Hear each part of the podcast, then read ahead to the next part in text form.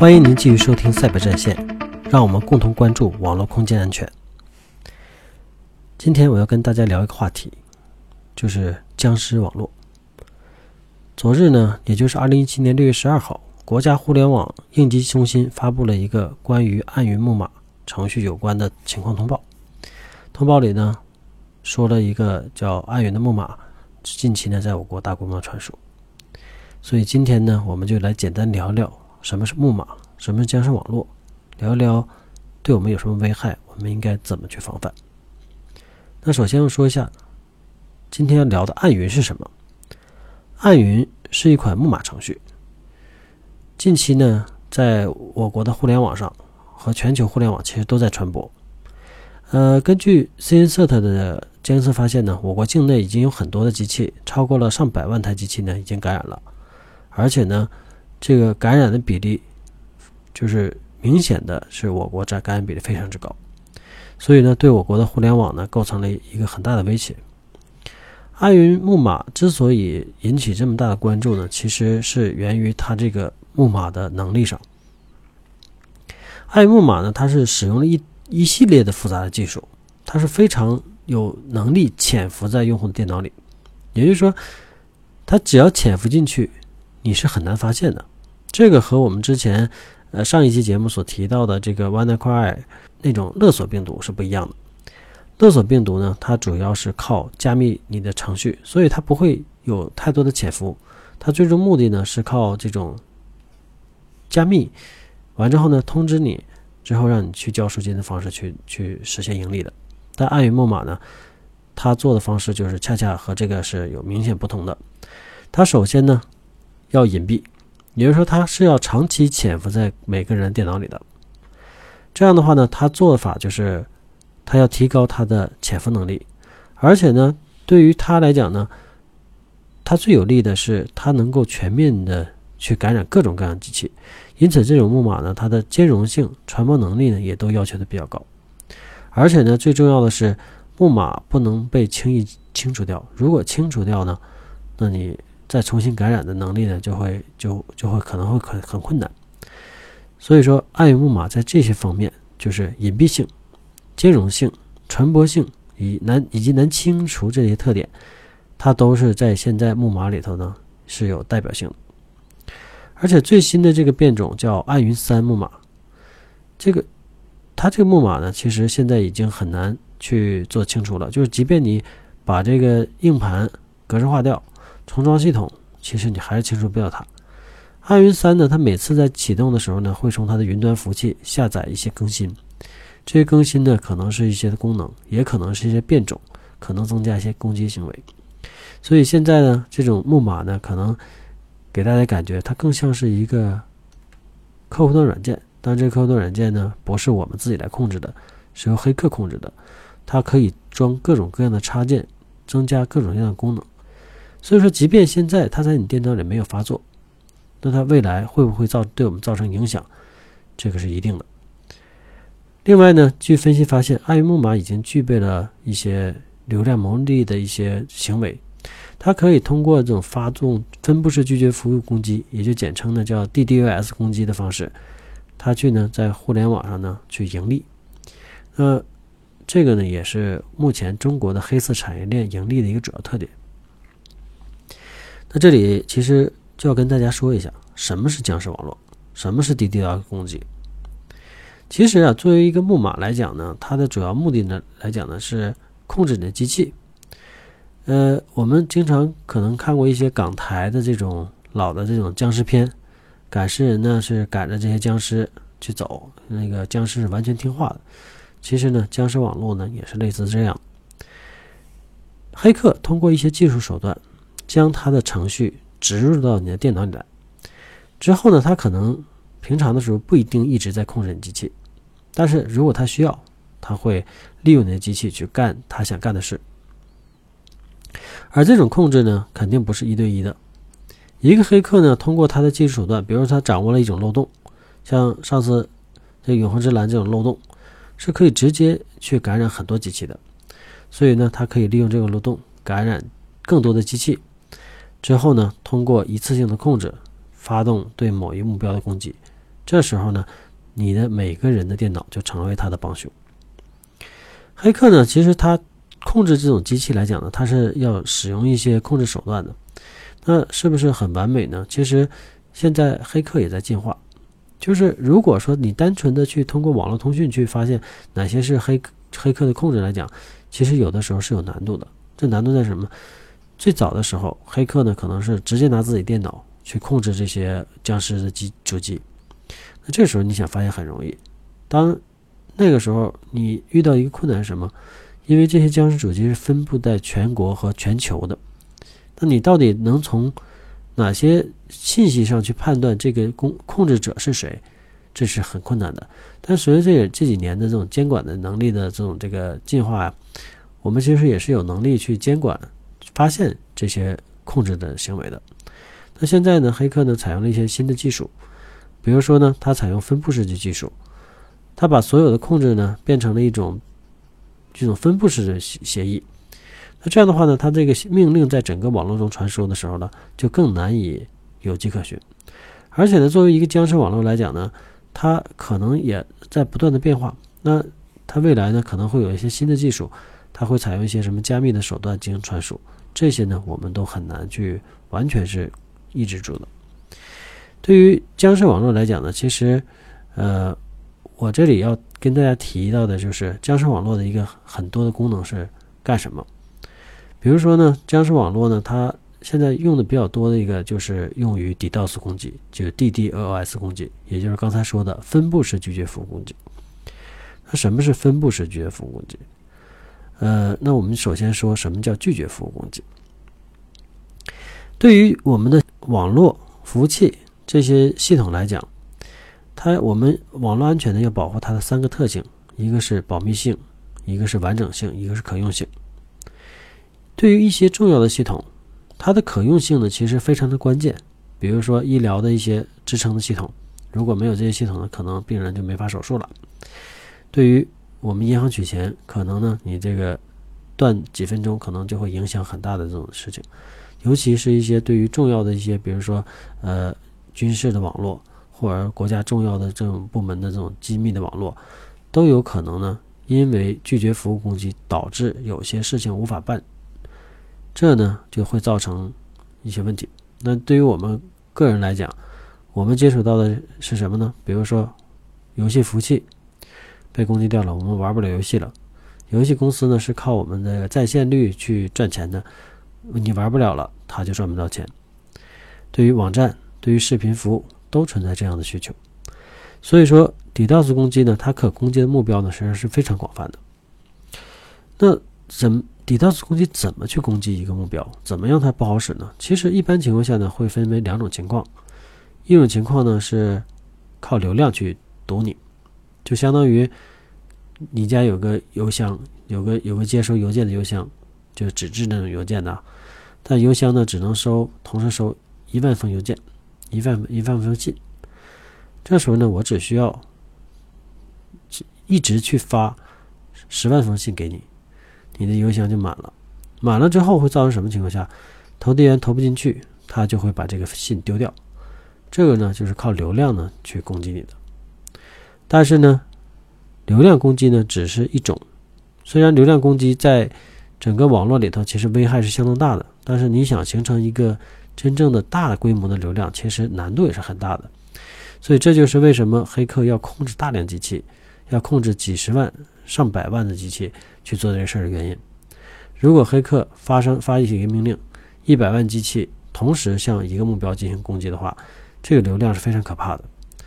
目前呢，对于这种流量攻击，虽然有一些技术手段，比如说有抗 DDoS 攻击的设备，有流量的清洗的设备，但是呢，对于真正的大规模流量，是真是没有办法去完全清洗掉的。所以说呢，第一种这种流量攻击呢，其实危害是很大的。还有一种呢是什么呢？是叫性能攻击。基于性能攻击什么意思呢？比如说，我这个服务器，我每秒钟只能处理一件事，但是呢，正常情况下，如果没有攻击的时候，可能一分钟才有一个人来做业务处理，这时候是没有问题的。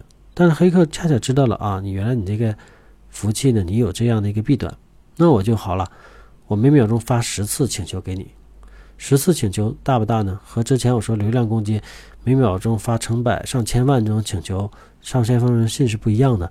他只发了十封信给你，但这十封信恰恰足以把你这个所有的业务能力给你，让你不能继续工作了。这也就造成了事实上攻击。所以，对于现在很多的网站啊，像游戏啊，可能都存在这种情况，它会因为这种性能性的攻击呢。被受到影响，但是其实性能攻击呢，其实有个特点，因为它是有，它是一般会要利用一些系统的 bug 或者系统的一些呃小的一些错误，或者说是设置上的不完美，它去做的。所以这个时候呢，其实想解决性能性攻击呢，其实相对比较容易，你只需要投入一些产品之后呢，把这些流量把这些流量给清洗掉就可以了。那这种流量又不是很大，所以这种的危害呢，反而是相对是容易做的。所以现在目前呢，黑客呢可能更多的倾向于呢是以大流量去攻击的，所以这就是之前说到的，为什么这次的暗云这种病毒，他们已经开始做的这种流量变现了，他就靠这种方式。如果大家注意的话，就是没事可以搜索网上呢，确实是有一些在出售 DDoS 攻击这种服务的，那这样这种服务呢就可能是呃。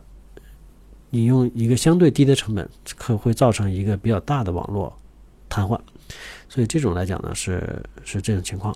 当然，刚才说到的，就是我刚才我说，DDoS 攻击呢是单台对单台的，那也就是说，如果服务器足够强大，或者是服务器是一个大的集群，像我们很多大的网站呢，它都是这种集群的，它可能存在全国或全球各个地方都有信息中心，每台的服务器的性能又非常好，那对于这种网络来讲，靠 DOS 攻击是根本没有办法完全攻瘫的，所以呢，现在目前的攻击手段呢，都是叫分布式拒绝服务攻击，也就是黑客靠控制大量的这种肉鸡或者叫僵尸主机。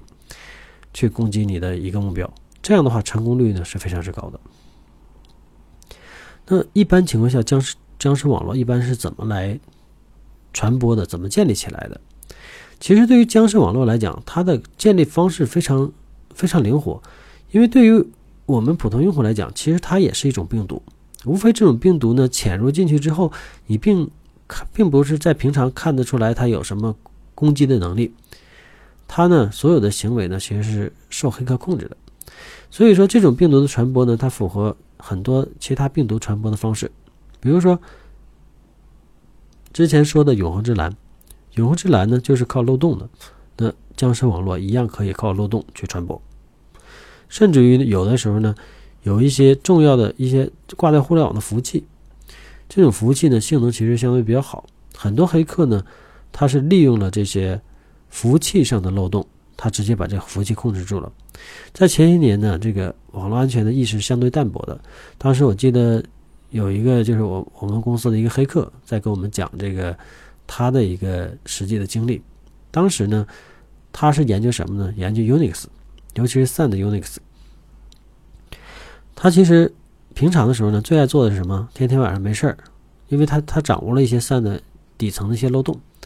当然，这个也不，他也不一定都用的这种漏洞，因为这种漏洞呢成本是比较高的。所谓成本呢，是这种漏洞呢，如果拿出去卖钱，可能卖很多钱。但是呢，它其实大多数情况下呢，是可以直接利用一些现有的漏洞就进行攻击的。因为很多的网站，他自己说的，尤其像韩国的一些网站。它的安全防御能力非常之弱，所以它每天呢，它去攻击几台这种这种远程的服务器，把这服务器控制住，而且控制之后，它干嘛呢？它把这些服务器帮你加固起来，也就是说，我已经把我的木马已经植入进去了，之后我把你的服务器呢给你设置的铁桶一般，一般其他黑客就进不来了。这时候呢，他就能长期控制这台服务器。呃，当然他不攻击中国境内的机器啊，他只攻击国外的。几年下来呢，他其实已经就靠个人的能力，就是已经攻击了几十几万台这种这种服务器。那如果他想利用这些服务器去攻击，因为他攻击的目标都是这些服务器级的，而不是个人电脑。这时候呢，他所能对目标造成的伤害呢，其实非常之大的。但这几年呢，情况又有所变化，因为我们现在互联网的个人带宽呢在增加，尤其呢，我们现在。又出现了一些什么设备呢？比如说移动设备，移动的手机，我们在使用 4G 甚至未来的 5G 的时候，这种带宽呢是都是以几十兆、上百兆，甚至于上千兆这种规模去去使用的。那这时候呢，现在的黑客呢，可能把个人目标呢也会设为一个很重要的目标。对于个人来讲，那我们黑客呢通过这种什么方式呢？比如说像这次的暗云病毒，暗云病毒它就是首先在一些游戏网站，尤尤其是当然不是正规的网站，它是靠一些下载的网站，比如说下载游戏的外挂、游戏的辅助程序等等这类的，去吸引你去使用的。像这个我是有亲身经历的。当年我没有做这个网络安全的时候呢，也玩了几天这个网络游戏。当时呢，我就是哎，那时候玩的应该是什么传奇。当时呢，我就想下个外挂，外挂确实方便，而且呢，当时网上正好有一个免费的外挂，我就下载下来了。结果没成想，使了两天，我的游戏呢没玩怎么怎么好呢？账号已经没了。所以说这就是一个教训，就是说什么呢？其实这些。一般的网站上那些程序是很可能存在问题的，尤其我们中国呢有个特点，喜欢下载盗版软件。盗版软件，我们所所谓说的叫破解软件。这种破解到底是不是一个真正的免费的？它是不是在它里面放了一些木马？那像这次呢，这个暗暗云呢，就是靠这种这种程序。就靠这种下载网网站去传播的，而且呢，除了这种这个这种传播方式以外，它还可以做什么呢？它可以通过邮件病毒的传播，给你发封邮件，邮件呢里面呢是有恶意程序的，这样的话呢，这个程序就感染进去了。再就也可以通过，比如即时通讯，有的时候发一些什么你不得不点的照片啊，所以说呢。发进来之后，你一点你就被控制了。当然，还有一些呢可能会攻击一些网站，尤其是一些二线的或三线的一些小网站。这些网站呢，一般它上面呢可能不会有太多的这种防攻击能力。那这样的话呢，这些黑客控制了这个网站，这个网站一般访问量可能还很大，每天呢也有几十万上百万的访问量。那这时候呢，他就在一些特定页面挂上他的恶意程序，利用一些浏览器的漏洞。它呢去进行传播，像这个其实说到浏览器漏洞，这两天呢，这个谷歌 Chrome 浏览器就爆出了，就就就有个新的版本升级，有更新了三十多个漏洞，而且有一大批是高危漏洞。所以像这种浏览器漏洞呢，其实是非常广泛的。谷歌这次爆出来只能是代表冰山一角。那我们现在所使用其他浏览器，火狐、IE 等等的这类的浏览器，包括就苹果用的 Safari。这浏览器到底会不会存在这种问题，或者说就不应该是疑问句了？是存到底还存在哪些漏洞？这是我们要关注的问题。而且呢，对于我们这个这个，我们看到这感染方式很丰富，但其实感染是不是就结束了呢？其实并不是。也就是说，其实第一步，黑客呢相当于先建立起来一种侵入方式。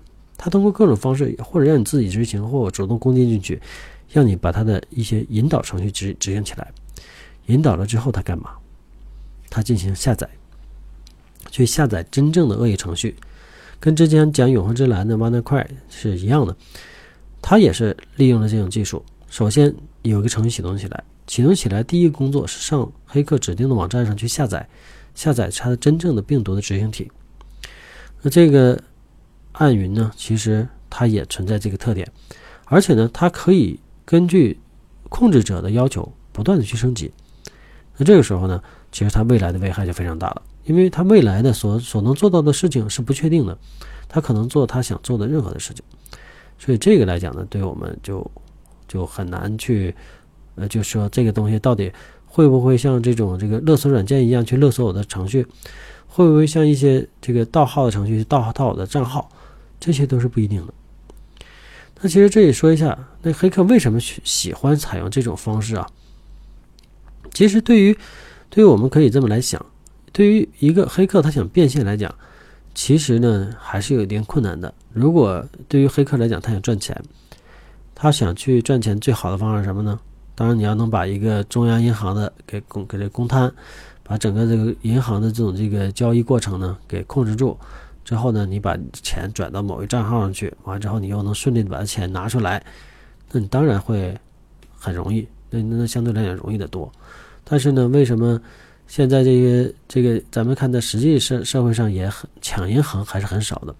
其实原因很简单，银行的防范是非常严密的，而且它所有采用一些机制啊什么的，因为都是很难以公谈的，除非一些对这个银行的业务非常了解的这种黑客。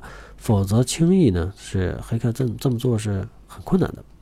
那这时候，黑客向一些什么下手呢？比如说，像比如说玩网络游戏，网络游戏经常有些私服，私服你建立起来之后，你肯定没有什么技术手段去防范的。那这时候，黑客产业链就有一一个就是属于潜规则：你一个私服建立起来之后，会有黑客呢去利用它的 DDoS 攻击网络，也就是它的僵尸网络去攻击你。攻击了之后呢，他他会收手，之后呢给你发一封邮件，说你要交给我保护费。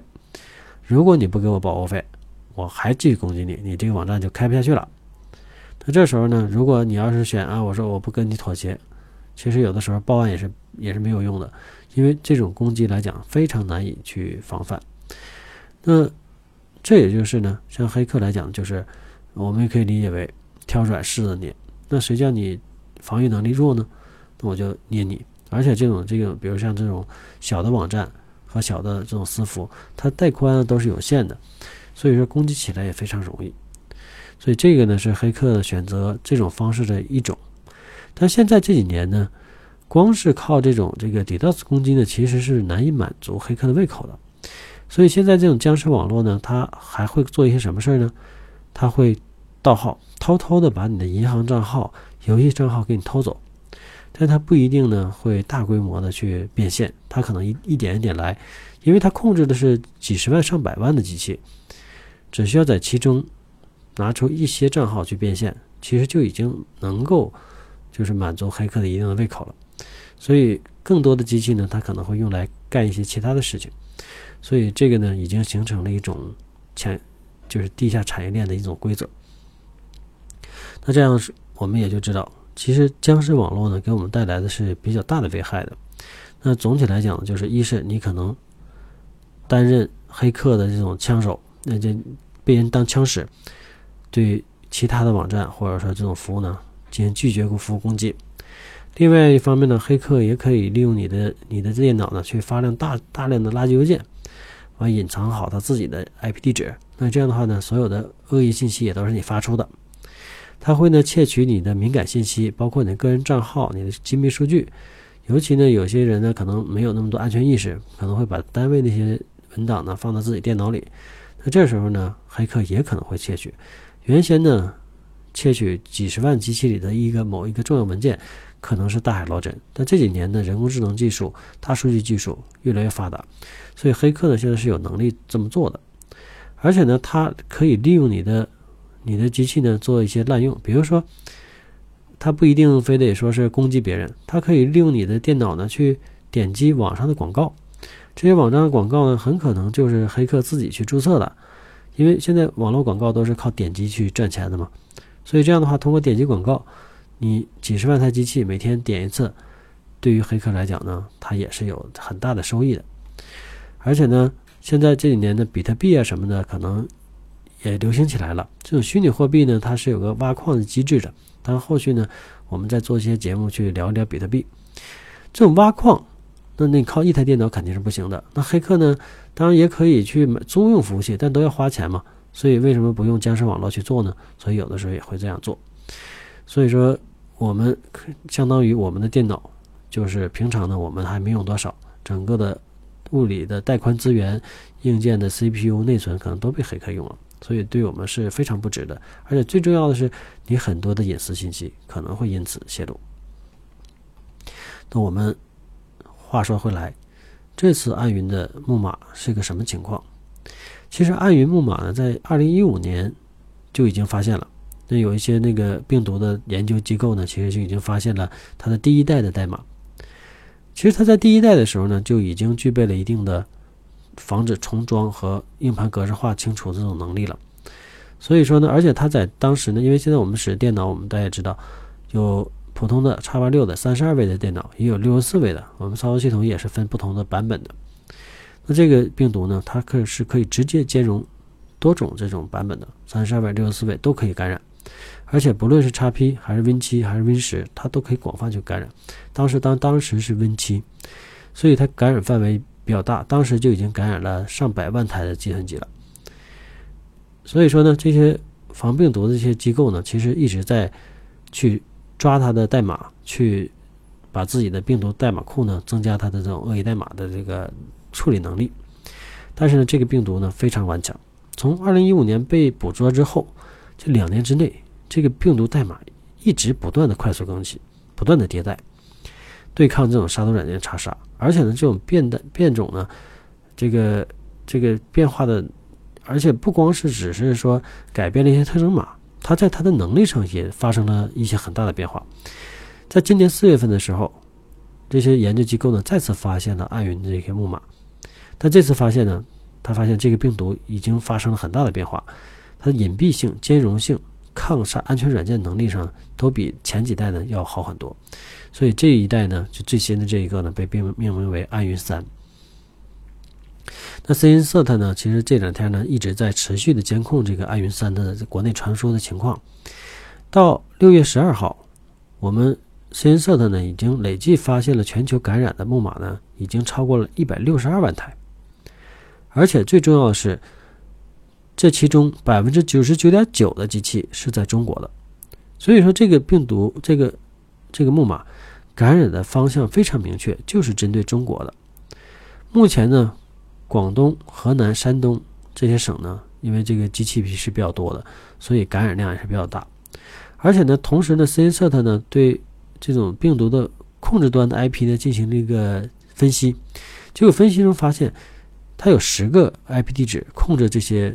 这一百六十二万台的机器，而且所有的控制端 IP 地址都是在境外的，没有在境内的。而且呢，单个的 IP 地址呢，控制的数量呢，就是一般都会超过六十万台。所以它的控制端十台，如果是每台只是控制这一些机器的话，它是应该是控制六百万台，但实际上它是控制的一百六十二万台。什么意思呢？也就是说，每一个我的。感染了这个病木马的这种机器，其实它是受了多个控制端的影响的。也就是说，如果在它想去攻击的时候，你把这个十个 IP 地址全给封掉，可能也不能阻止它继续去去执行它的命令。所以说呢，未来呢，可能我们还会监测的时候，还可能会发现一个更多的一个这个控制主机，而且呢。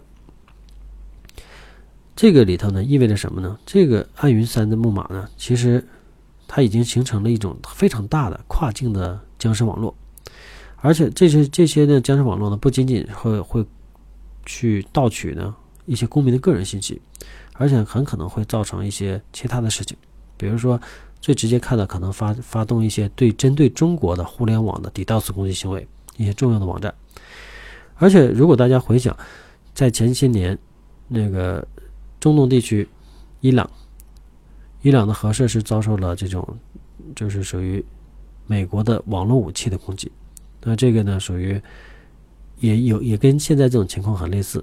这种那个靠蠕虫、靠木马的方式传播的时候呢，它也是在特定区域进行传播的。传播了之后呢，它是其实是要在大海里捞针，找到跟我一些关键信息基础设施相关的人员。通过这个人员的安全意识的薄弱，将他的恶意程序呢，最终带入到一些机密的网络、隔离的网络里去。那这一次呢，当然我这只是猜测啊，这一次会不会有这样的预谋，这也不好说。所以说呢，我后续呢，当然也会为大家单独做一期节目，专门介绍一下阵亡病毒，我们分析一下我国受到这种病毒影响的可能性到底有多大。呃，因为时间关系呢。我就这个病毒呢和抗 DDoS 攻击僵尸网络这个这个事情，DDoS 攻击，我就介绍到这儿。下面呢，其实这点这个呢，我觉得大家应该注意来听，因为我们就是如何防范这样这个暗云病毒，或者说是类似其他的病毒，我们是不是也可以这么来防范？其实是差不多的。呃 c n s t 呢给出了几个积极防御的一些措施。第一个呢，就是不要选择。它有安装捆绑下载器的软件。也就是说，我们点很多网站的时候，它会先给你安装一个下载器，完之后通过下载器呢，就给你再去安装其他软件。这种方式呢，其实有的有的网站呢，其实是为了推广，也的有的是为了防止盗链啊等等这类的事情。但是它造成了很大的潜在的危害，什么呢？这些安装器是不是一个善意的？是不是会不会被黑客利用？这个呢，我们不好说。所以这类的网站，如果你下载。一点，马上下载的是一个可执行程序，那你就不要继续下载了，宁可呢我这个软件不用，而且呢也不要去下载游戏外挂或者私服的登录器等等这类软件，因为这些呢都可能存在这种类似的问题，因为这些外挂、私服登录器都是属于某一些个人的行为去发布的，这是没有任何的安全保障的。那黑客当然也是可以利用这些病毒去发去做这些事情，甚至于黑客呢不一定自己做这个登录器，他直接把原有的登录器重新封装一下，把它的恶意代码封装进去，之后呢就又又放回到这个网站上，你发你看的呢也差不了太多，当然实际上是可以检测出来，但是呢你一运行就会被感染，所以说这类的不明来由的有下载器的什么外挂的。这种恶或者是可能存在恶意的这种这个这个软件，我们尽量去不用。我们要到正规的大型的网站上去下载，完去所有的下载软件呢要有相关杀毒软件去查杀。当然，这里也要提醒大家，即便杀毒软件查杀没有问题，也不代表你这软件是绝对没有问题的。所以说，在重要的电脑上，尤其呢保存了自己的非常重要的资料的，或者说单位的一些科研的电脑。或者存在一些重要机密电脑的机密的数据电脑上，千万不要随便的拿 U 盘，或者拿什么方式把这些软件在上面运行，这是非常危险的。那这里呢，提醒大家，就是一般情况下，软件只要不运行，它的危害性呢一般是不会释放。但是也有一些特殊情况，比如 U 盘它带启动功能，自动启动的，那也可能会造成你这个你这个软件插到电脑里头自动运行。所以这样的话呢，就是不要把。自己家电电脑的 U 盘往单位的这种保密的电脑上去查。第二点，定期呢将自己的数据呢在不同的存储介质上备份。这个呢，当然这个备份不光是我个人电脑的数据，包括我们单位的数据也是一样。上一期我在讲这个勒索病毒的时候，其实我也说到了，备份一定要选择合适的方式。备份呢，一般情况下呢，如果对于一个单位来讲，建议呢是每周至少做一次全备，而且每一天要做一次增量备份，也就是将你这一天修改过的文件再备份一次。那经过一周的时间呢，你就就是把就相当于再重新做一次全备。这样的话呢，你对于你的备份和恢复都是有好处的。对于个人数据来讲呢，我建议大家呢采用一些自动化的手段，比如说像 Windows Win 七以后都是有这样的就是自动备份的能力的。它首先呢，就是说你在不连接你的，比如说用移动硬盘备，你在不连接你的移动硬盘的时候呢，它是在这个你的硬盘目录下建立一个目录，它会把你这文件呢给你临时存起来。当你这个移备份用的移动硬盘呢插到电脑的时候，它会自动的把这些文件呢转移到你的移动移动硬盘上的。所以这样的话呢，我们大家是不需要平常的去维护它的，这个是相对比较容易的。或者说呢，你也可以用一些呃专业的备份软件。Windows 呢本身也是支持，或者你你使用一些，比如说你买一个移动硬盘，有的时候它也会附带一些备份的软件，将这个文件呢进行这种备份。但是呢，一是呢，我不建议只用单纯的一种介质去备份。一般情况下，我们用移动硬盘备份之后呢，我们要把一些重要的数据用，比如用 U 盘备份起来。这样的话呢，一旦如果你这个，对，我们要考虑几个问题。如果你在错误的时间把这硬盘插在电脑上可能会被勒索软件直接给你加密掉，这你就得不偿失了。另外一方面呢，任何硬件都有可能出现硬件故障，一旦故障了之后，这种恢复呢其实是成本很高的。所以呢，我们莫不如呢一次呢多多备份几种，而且呢，你要大家要记住，这种实时可以和你电脑连接的存储介质，这种备份是有问题的。这种呢一定要采用一种非实时的，也就是说。我不能是通过，比如说我们家里头有一些，像像我家的路由器是可以共享它的硬盘，可以给你作为存储空间的。这种如果你一旦中毒，仍然可能被被黑客给你加密掉，被黑客给你偷走，这是不好的。好的办法就是说要用非实时的，也就是说我备份的时候我插上，不备份的时候我把它拔掉。平常的时候呢，也不经常去使用它，这个是比较安全的。呃，再就是第三点，下载一些安全的软件。现在只要这个一些这种类似的问题出现的时候，像我们国内经常使用，比如说腾讯的三六零的，还有一些什么其他的这种这个杀杀毒软件，什么什么安天啊什么的，都都是有这样的类似的软件的。这些软件呢，一般情况下都会在第一时间尽快的出相关的解决办法和补丁的。比如说，你只要有这种软件呢，其实你相对来讲呢，安全系数会高一些。但是大家要注意，即便有杀毒软件，不代表你电脑是万无一失的。所以养成良好的习惯呢是非常必要的。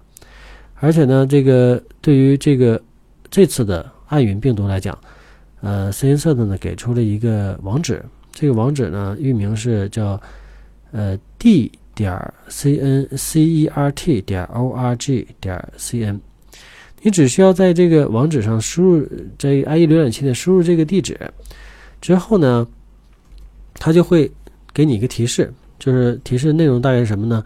就是说你这个 IP 在这三十天之内到底发没发现有暗云感染的迹象？那这里头呢就有个问题，就是说如果咱们家使的是这种 ADSL 拨号的，这种 IP 地址呢其实是一个动态的 IP 地址，这时候呢你这个你所检测的结果呢不一定是完完美的。所以说，根本上来讲呢，还是建议现在这个时间呢，建议大家下载一些腾讯的安全管家或三六零安全卫士，或者其他的号称可以自己去可以去防范这个暗云木马的这种软件，去解决这个问题。